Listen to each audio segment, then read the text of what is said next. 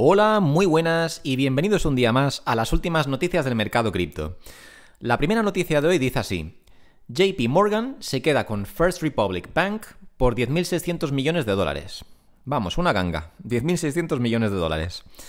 Dice, la entidad es rescatada por los reguladores estadounidenses en una operación que garantiza todos los depósitos. Por lo menos me alegra leer esto, ya que se garantizan todos los depósitos de los clientes y por lo visto nadie va a perder dinero. Bueno, ningún cliente va a perder dinero. Eh, el banco y los directivos se supone que perderán mucho dinero, ya que entiendo que JP Morgan habrá comprado esto pues a un precio realmente devaluado debido a los problemas que están teniendo. Pero bueno, así es el mercado. Así que bueno, me alegro de saber que los clientes por lo menos recuperan su dinero. Veamos qué más dice. Dice, JP Morgan ha llegado este lunes a un acuerdo con las autoridades de Estados Unidos para comprar First Republic Bank en una operación de emergencia destinada a frenar la crisis que sacuda al sistema financiero desde hace dos meses. Horas antes de su venta, la entidad fue intervenida por el Departamento de Protección Financiera e Innovación de California, lo que convierte a First Republic en el tercer banco estadounidense que quiebra este año, después de Silicon Valley Bank y Signature Bank.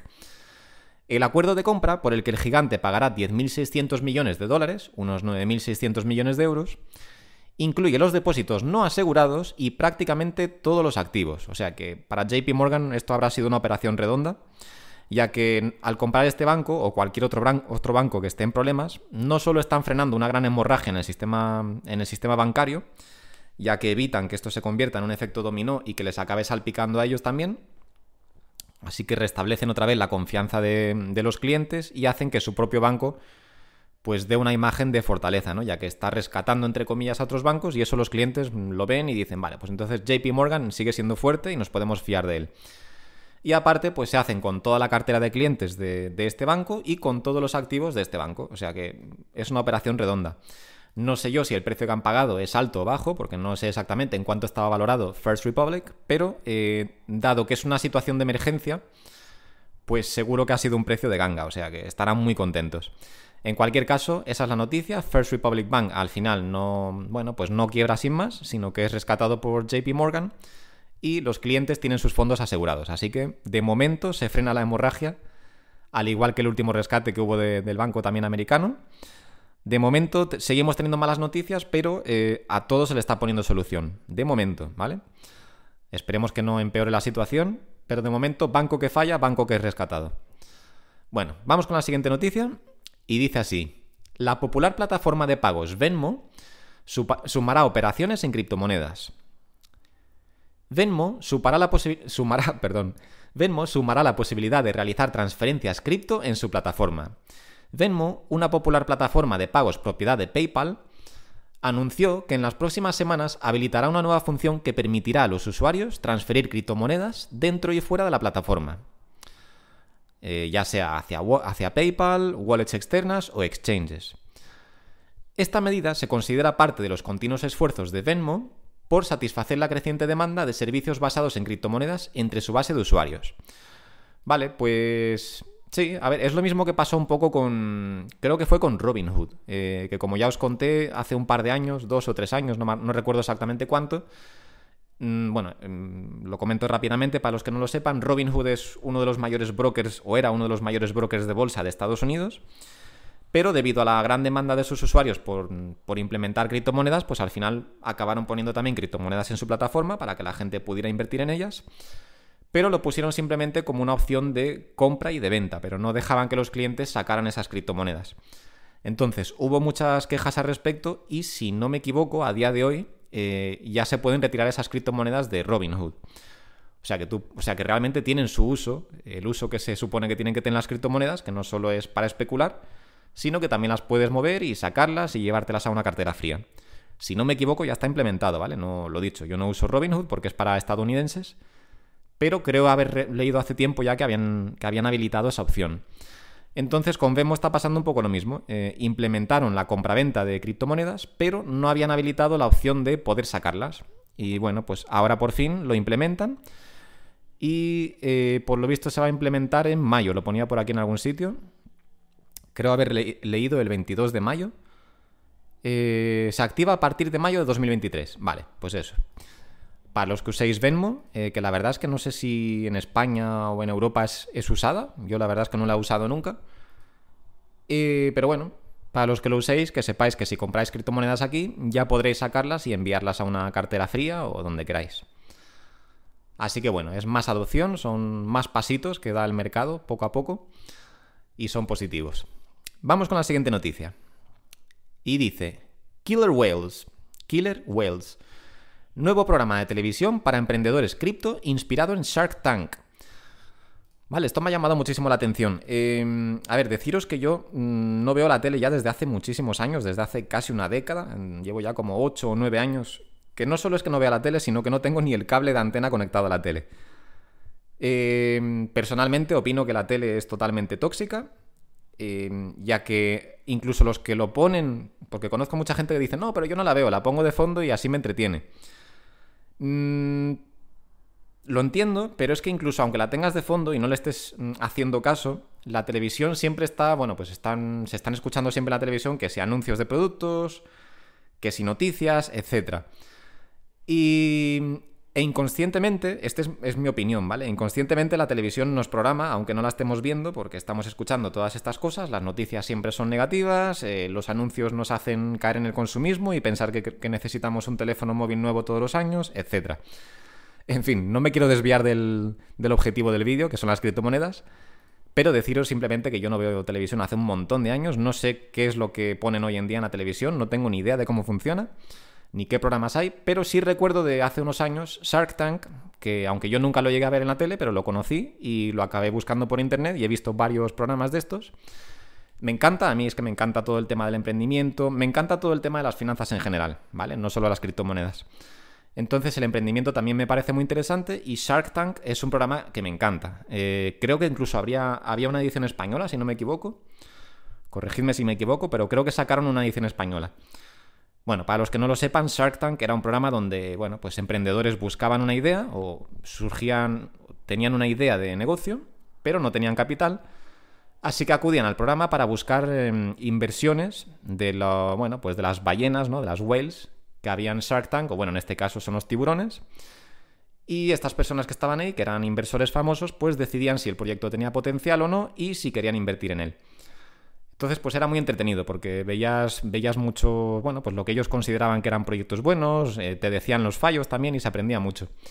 Y bueno, me estoy enrollando, pero el caso es que ahora, por lo visto, nace un nuevo programa, que este, ya, ya os digo, tendré que buscarlo luego en YouTube y, echarle un vistacillo porque parece interesante que parece que es el mismo concepto, pero basado en el, en el sector cripto. Entonces me parece muy interesante. Vamos a ver qué más dice por aquí. Dice, el nuevo reality show centrado en criptomonedas será producido por Hello Labs, en colaboración con CoinMarketCap, que esto es súper interesante. Se espera se estrene este 2023 y ya tiene tráiler. Hostia, pues ahora voy a buscar el tráiler, a ver cómo es. Fijaros qué interesante, eh, tiene la colaboración de CoinMarketCap. Recordemos que CoinMarketCap es propiedad de Binance, o sea que Binance realmente está detrás de todo.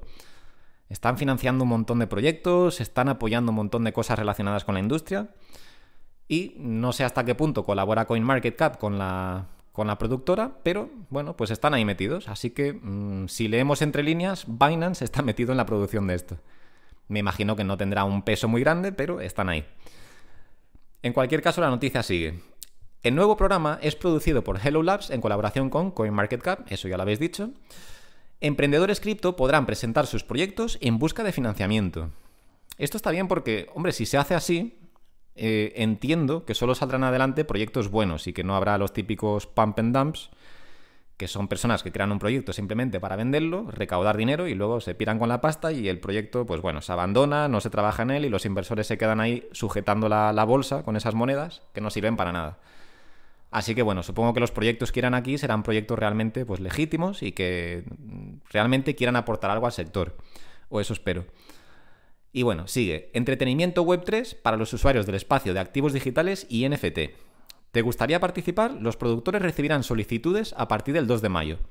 Bueno, pues ya sabéis, si queréis lanzar una, una cripto startup o si queréis empezar un, negocio relacionado con el mundo cripto, podéis, bueno, pues podéis enviar vuestra solicitud a partir del 2 de mayo. Del 2 de mayo, perdón.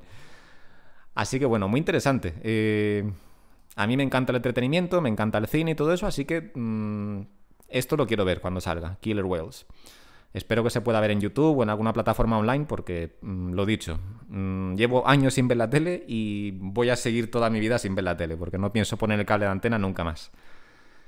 Eh, bueno, parece interesante, veremos cuando lo pongan, a ver qué tal. A mí desde luego Shark Tank me encanta, así que supongo que Killer Whales mm, me encantará aún más, porque si es de lo mismo y encima relacionado con el sector cripto, pues genial. Pero bueno, no me enrollo más en la noticia, que tampoco es para tanto, es una noticia bastante cortita. Vamos con la siguiente y dice así. Uno de cada tres jóvenes invierte en criptomonedas, impulsado por sus amigos. Los expertos advierten una motivación social a la hora de invertir en este mercado. Vale, veamos qué más dice. Las criptomonedas han sido la forma de entrar en el mundo de la inversión para muchos jóvenes, esto es verdad. Un estudio reciente demuestra que frecuentemente lo han hecho motivados por las recomendaciones de amigos. En este análisis los expertos advierten que esto tiene ciertos peligros, ya que cuando cuentan sus experiencias omiten la parte en la que perdieron dinero. Vale, pues sí, a ver, eh, sí, estoy de acuerdo. Em, por un lado, pienso que es bueno que la gente entre al mercado, por el motivo que sea, pero es cierto que yo esto lo veo muy a menudo, que de hecho tengo gente de mi entorno, gente conocida, amigos no muy cercanos, eh, en fin, gente que cuando el mercado está alcista, esto ya lo he contado en alguna ocasión, pero bueno, lo repaso rápidamente, cuando el mercado está alcista, todo el mundo se vuelve eufórico y gente que jamás ha invertido dinero, que no tienen ni idea de finanzas ni nada, que esto no tiene nada de malo, ¿vale? No lo estoy criticando. Cada persona sabe de lo que sabe y estas personas, aunque no tengan ni idea de finanzas, sabrán de muchas otras cosas que yo no tengo ni idea. O sea que no los estoy menospreciando, ¿vale? Pero es simplemente un hecho que estas personas que se me acercan, pues muchas veces no tienen ni idea de finanzas, ni de ninguna inversión, no han hecho jamás ninguna inversión en su vida. Y simplemente como el mercado está arriba, pues les interesa este sector, se me acercan, oye, cómo compro esto, cómo compro lo otro, eh, y las primeras inversiones que hacen son siempre cosas raras como Shiba Inu o Dogecoin, que ojo, tampoco estoy criticando estos proyectos, ¿vale? Pero no me parece que sea el mejor proyecto para comprar como primera inversión si realmente estás invirtiendo, pues no sé, empieza por algo pues ya establecido, como Bitcoin, por ejemplo, y ya luego vas mm, diversificando hacia otras, hacia otras monedas. Pero no empieces por meme coins. Este es mi punto de vista, ¿vale? Ya cada uno que haga lo que quiera, pero yo lo veo así.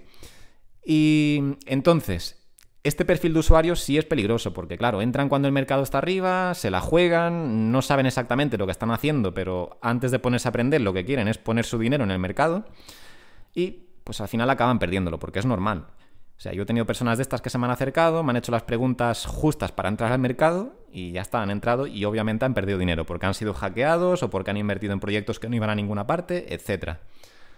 Entonces, claro, lo primero es hacer tu investigación, entender el mercado, entender los riesgos, eh, estar precavido para no ser hackeado, ¿vale? Yo, por ejemplo, jamás he tenido un hackeo, mm, pues bueno, porque, mm, a ver, me puede pasar, ¿vale? Tampoco voy a poner la mano en el fuego, me puede pasar igual que a cualquier persona, pero me he informado lo suficiente para saber los riesgos que hay y lo que tengo o lo, que no tengo que hacer, ¿vale? Entonces, claro, esta gente que entra y no tiene ni idea, pues es peligroso por, porque empiezan primero, su primer paso siempre es meter dinero en el mercado. Y eso debería ser el último paso. El primer paso debería ser informarse, aprender lo que estás haciendo y luego ya si acaso empezar con alguna cantidad pequeña para ir cogiendo práctica. Pero bueno. Entonces, esa es la parte mala, pero la parte buena es que, bueno, pues mm, que la gente entra al mercado es, desde mi punto de vista, es algo bueno en general. Pero hay que hacerlo con cabeza, ¿vale? Cada uno que entre, pues eso, tomándose su tiempo, aprendiendo y no simplemente en plan, uh, ¿qué? ¿Que fulanito ha ganado miles de euros? Pues espérate, voy a meter aquí toda mi paga, el dinero que tengo para no sé qué, que me hace falta mañana, pero lo voy a meter aquí. No, eso no es forma de hacer las cosas. Entonces, bueno, pues estoy de acuerdo con lo que dice aquí. Y sí, hay mucha gente que luego va por ahí vacilando, sí, pues gané no sé cuánto, pero nunca dicen lo que han perdido. Eh, yo ya os digo, yo he ganado muchísimo dinero, pero también he perdido muchísimo dinero. ¿eh? Llevo varios años aquí y ya os digo, he tenido éxitos increíbles y fracasos increíbles también. Pero bueno, es, todo es parte del. es todo parte de un proceso de aprendizaje. Pero es verdad que hay mucha gente que va por ahí vacilando de, de, éxitos y jamás cuenta sus derrotas. Entonces, pues bueno, luego la gente se ve influenciada por estas opiniones y entran pensando que se van a hacer ricos de un día para otro. Y así es como acaban perdiendo dinero, porque se ponen nerviosos, porque han metido dinero que necesitan el mes que viene para pagar el alquiler o la hipoteca, y claro, al final pues están viendo que el mercado cae temporalmente, no saben qué hacer, venden en pérdidas, luego cuando el mercado vuelva a subir vuelven a entrar porque se arrepienten, en fin, eso es un desastre. Así que bueno, no me enrollo más en esta noticia, pero eh, sí, por un lado me alegro de que la gente entre al mercado, pero quiero que lo hagan con cabeza. Y bueno, pues por desgracia muchos de los que pierden dinero es porque entran así, entran influenciados por alguien que les cuenta alguna historia de cómo han ganado miles de euros y ellos se creen que pueden hacer exactamente lo mismo en cualquier momento del mercado, aunque esté alcista o esté bajista, pueden entrar y ganar la misma cantidad haciendo exactamente lo mismo, pero no funciona así, se trata de estar en el momento justo, en el lugar justo, en el momento justo, no simplemente porque repliques lo que hizo alguien hace dos años te va a ir exactamente igual.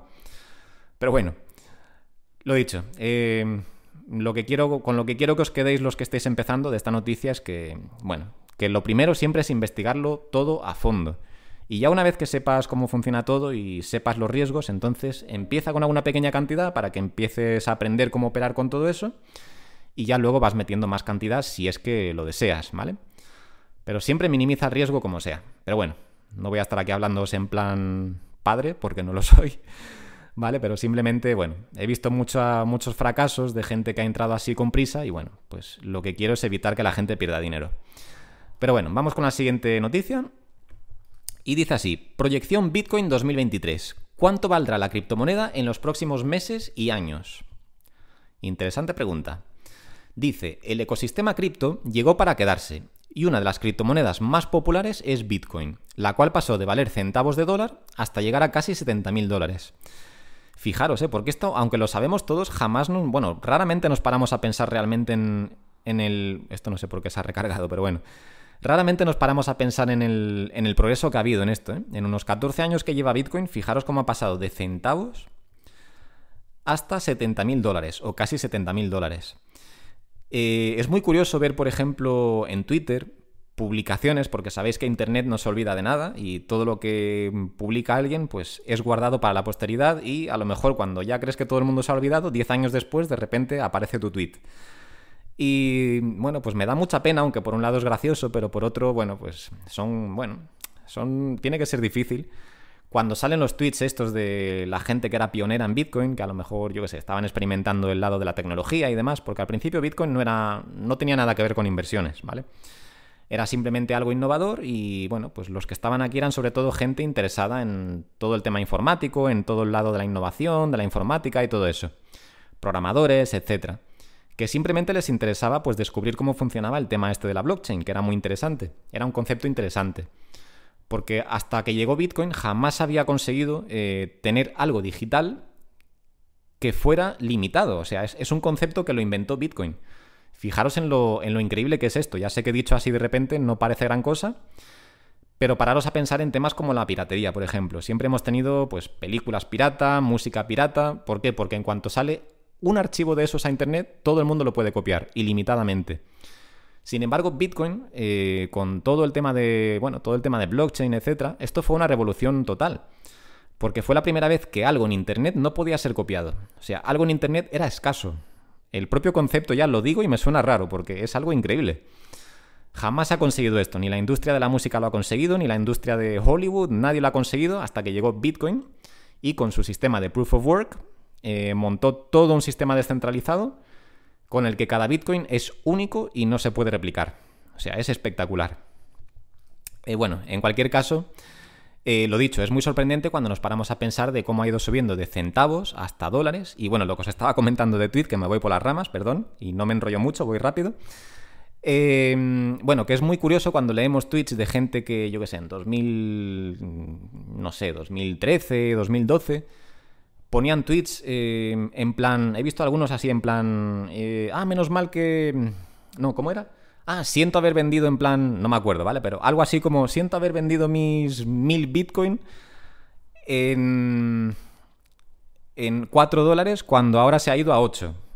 Cosas así, ¿vale? Vemos cosas así que dices, madre mía, 8 dólares un Bitcoin que al que hizo esa venta en 4 dólares diría, genial, ¿sabes? Esto lo he hecho yo gratis en casa con mi ordenador en cuestión de días. He, tenido, he obtenido 1000 Bitcoin y los he vendido con un, y a lo mejor he obtenido un beneficio de, yo qué sé, 300 dólares y estaría el tío súper contento. Sin embargo, luego se ha ido a 8 dólares, por poneros un ejemplo, ¿vale? No es un caso real, pero es por poneros un ejemplo, y dice, uff, pues en vez de 300 podía haber sacado 600. Pero es que unos años después, claro, este tweet imaginaros cómo envejece, porque el que tuviera 1000 Bitcoin o 2000 Bitcoin o 5000 Bitcoin, que he visto tweets de todo tipo, imaginaros la fortuna que podría tener hoy en día. ¿eh? y lo vendió a lo mejor en su día por, yo qué sé, un par de cientos de dólares o incluso gente que no le, no le hacía caso a esto y lo tenían en, el ordenador, eh, perdieron las contraseñas y han perdido el acceso para siempre. Que estos casos aún son peores, casos de gente que guarda su Bitcoin de hace, yo qué sé, más de 10 años, lo tienen en un, en un dispositivo en casa, pero no consiguen acceder a él porque no saben la contraseña. Pararos a pensar en lo frustrante que tiene que ser eso. Pero bueno, me estoy enrollando un montón como siempre, eh, simplemente os comento eso porque me parece muy interesante. Pero bueno, em, seguimos con la noticia. Dice, si bien se encuentra lejos de su máximo histórico, la proyección de Bitcoin para 2023 es positiva. Sí, eso pienso yo también. ¿Cuánto valdrá el Bitcoin en 2023? Veamos qué dicen. Como cualquier otro activo, no sé por qué se recarga esta página. Vale, a ver, como cualquier otro activo financiero, es imposible saber a ciencia cierta cuánto valdrá un activo con el paso del tiempo. Sin embargo, muchos especialistas hacen proyecciones eh, sobre el precio que adquirirá el activo en un momento determinado. En esta línea, portales especializados como Cointelegraph estiman que a mediados del presente año Bitcoin podría volver a tener una suba abrupta, tal como sucedió en el pasado, y alcanzar un nuevo máximo histórico rondando los 80.000 dólares. lo veo demasiado, la verdad. Pero bueno, vamos con la siguiente predicción y ahora lo comento. Eh, dice, por otra parte, el profesional trader de criptomonedas Big Chets, no sé quién es, no lo he escuchado en mi vida, predice que el Bitcoin subirá fuertemente en el presente año, aunque su visión es más conservadora con respecto a Cointelegraph, ya que posiciona la criptomoneda en torno a los 50.000 dólares. Vale, esto sí lo veo yo más creíble, es una cifra más, bueno, pues más conservadora, como dice el artículo, pero es que creo que tiene más sentido, entre 40 a 50.000 dólares. Quién sabe, quizás ni superemos los 30 y pocos, eh, no lo sé, la verdad. Eh, nadie sabe lo que va a pasar a corto ni a medio plazo, así que no hay que fiarse de nada de esto, pero os lo traigo porque me parece interesante. Eh, personalmente opino que los 80.000 dólares o un nuevo máximo histórico en general me parece que es prácticamente imposible para este año. Ojo, que puede pasar cualquier cosa, pero según los datos históricos y viendo cómo se comportan los ciclos de Bitcoin, como cada cuatro años tenemos un máximo histórico, pienso que 2023 es simplemente un año de recuperación en el que el precio seguirá recuperando positivamente para posicionarse simplemente para una gran subida después del halving. Pero opino que desde mi punto de vista es muy difícil que alcancemos un nuevo máximo histórico. Pero quién sabe, eh, es cierto que la gente ya empieza a ver cómo funciona Bitcoin y pues si mucha gente se pone de acuerdo en que esto tiene futuro, puede ser que entre muchísimo dinero y puede ser que veamos nuevos máximos históricos, pero yo personalmente me inclino más por, este, por esta predicción. 50.000 dólares me parecería incluso quizás el punto más alto para este año. Quizás yo me quedaría entre los 30 y 40 mil dólares, pero quién sabe. Mm, seguramente me equivoque porque al final nadie tiene una bola de cristal, así que bueno. El caso es que son dos predicciones positivas y veremos realmente cómo termina el año. Yo opino que terminaremos positivamente. Respecto a dónde empezamos, eh, recordad que empezamos el año sobre 16 mil dólares, que es un punto bajísimo. Y opino que sí o sí estaremos por encima de eso. O sea, mm, dudo mucho que terminemos el año por debajo de 20 mil dólares. Me extrañaría muchísimo. De hecho, yo personalmente opino que jamás vamos a volver a estar por debajo de 20.000 dólares, pero otra vez me puedo equivocar, así que simplemente mi opinión. Pero bueno, veremos qué pasa este año, yo pienso que va a ser positivo, aunque no tanto como el año que viene. Y la siguiente noticia dice, alto funcionario de Rusia dice, las criptomonedas son malvadas. pero elogia su papel en el comercio exterior. Vale, o sea que son útiles para no usar el dólar y comerciar con otros países sin, sin fortalecer a Estados Unidos usando su moneda, pero son malvadas. Vale. Dice, el gobierno ruso podría aprobar este año una legislación pro cripto. Rusia se ha resistido al uso minorista de criptomonedas, o sea que la quieren para su beneficio, para exportaciones e importaciones, para tratar con otros países sin tener que usar el dólar, porque recordemos que todos los países están haciendo una guerra contra Estados Unidos, no usando el dólar, negándose a usar el dólar y así devaluando la moneda y quitándole poder a Estados Unidos. Esto es una guerra silenciosa que está ocurriendo, ya las guerras hoy en día no son con misiles ni nada de eso. Son así, son guerras mm, financieras, son guerras económicas, en fin, de recursos, etcétera. Entonces, Rusia está de acuerdo con usar criptomonedas para tratos internacionales, pero no está de acuerdo con el uso minorista. No quiere que sus ciudadanos usen criptomonedas porque, bueno, pues a saber por qué motivo, pero el caso es que para eso no les gusta. Y dice, el Kremlin recientemente alivió las restricciones mineras. Vale. ¿Qué deciros sobre esta noticia? Os la he traído simplemente porque es graciosa. Eh, me ha hecho gracia esto de que las criptomonedas son malvadas. Así que bueno, ya sabéis, si algún día vais por la calle y os encontráis con una criptomoneda, pues salid corriendo porque seguramente os saque un cuchillo o algo porque son bastante malvadas. Yo es cierto que el otro día iba por la calle y creo que era Ethereum, que iba así a lo lejos y me miró bastante mal, tenía una pinta bastante chunga y me tuve que ir. Eh, lo dicho, perdonad la broma, pero es que esto es bastante ridículo, eh, sobre todo viniendo de un alto funcionario de Rusia, pero bueno, ¿qué significa esto de que son malvadas? O sea, no tiene ningún sentido. El oro es malvado, las acciones son malvadas, ¿qué te va a hacer una criptomoneda? Una criptomoneda no te va a hacer nada, es simplemente un activo. Que digas que, yo que sé, que hay actores malvados en la industria, pues sí. Por ejemplo, FTX, pues la gente que había detrás no era muy honesta, desde luego, o muy honrada. Pero las criptomonedas son malvadas, no tiene ningún sentido. Pero bueno, os lo traigo simplemente para ver si, bueno, pues si os saca una sonrisa y dentro de todo el, toda la chapa que os he dado, por lo menos os reís un poco con esto. Pero bueno, realmente no es noticia. Así que bueno, hasta aquí las noticias de hoy. Y si le echamos un vistazo al mercado, vemos cómo por fin parece que el precio se está moviendo, aunque no se está moviendo en la, dirección que nos gustaría, pero por fin se mueve, que ya es algo, porque llevamos estancados en 30.000, pues no recuerdo cuánto, pero quizás una o dos semanas, llevamos ya bastante tiempo atascados ahí. Vemos que en las últimas 24 horas estamos teniendo caídas de entre el 5, el 4, 3%. Curiosamente, la que más está cayendo es Bitcoin, de, de las 10 primeras suele ser que en cuanto Bitcoin cae, todo sangra pero a tope. O sea que si Bitcoin cae un 5, lo normal es que las demás caigan un 7, un 8, un 10%. Pero en este caso no, está cayendo más Bitcoin. Aunque también es verdad que en la última subida subió más Bitcoin que otras monedas. Así que bueno, eh, ¿estará realmente Bitcoin rechazando la barrera de los 30.000 dólares? Pues no lo sé. Mm, esto perfectamente podría ser una trampa, podría ser que Bitcoin empieza a bajar un poco, que todo el mundo empieza a vender pensando que vamos a ver nuevos mínimos y que al final se dé la vuelta porque alguna ballena está contenta ya con los precios y decide meter millones de capital y eso hace que el precio se dispare. O quién sabe lo que va a pasar. Pero bueno, en cualquier caso, de momento Bitcoin está bajista. Eh, estamos rechazando, o parece que estamos rechazando la barrera de los 30.000 dólares. Si seguimos varios días a estos precios, pues yo ya consideraré los 30.000 dólares por perdidos y entonces sí podríamos ver puntos más bajos como 26.000, 25.000, 24.000 dólares, quién sabe. Pero bueno, eh, lo dicho, Mm, que no cunda el pánico, que estos son bajadas temporales, eh, ¿vale? Los precios realmente son buenos. A mí me pasa una cosa, no sé si os pasará, yo sé que muchos aquí son, muchos de los que me escuchan son gente principiante, ¿vale? Me parece bien, para, eso está mi canal, que es para educar, o por lo menos para traer noticias, que todo el mundo esté al tanto y mm, interpretar esas noticias de forma que se entiendan bien. Pero entiendo que habrá gente también que esté experimentada, de los que me escuchan, y no sé si os pasará, pero a mí me pasa una cosa que cuando los mercados caen mucho, a mí me entra como una especie de ansiedad, ¿vale? Es como veo los precios tan bajos que lo quiero comprar todo.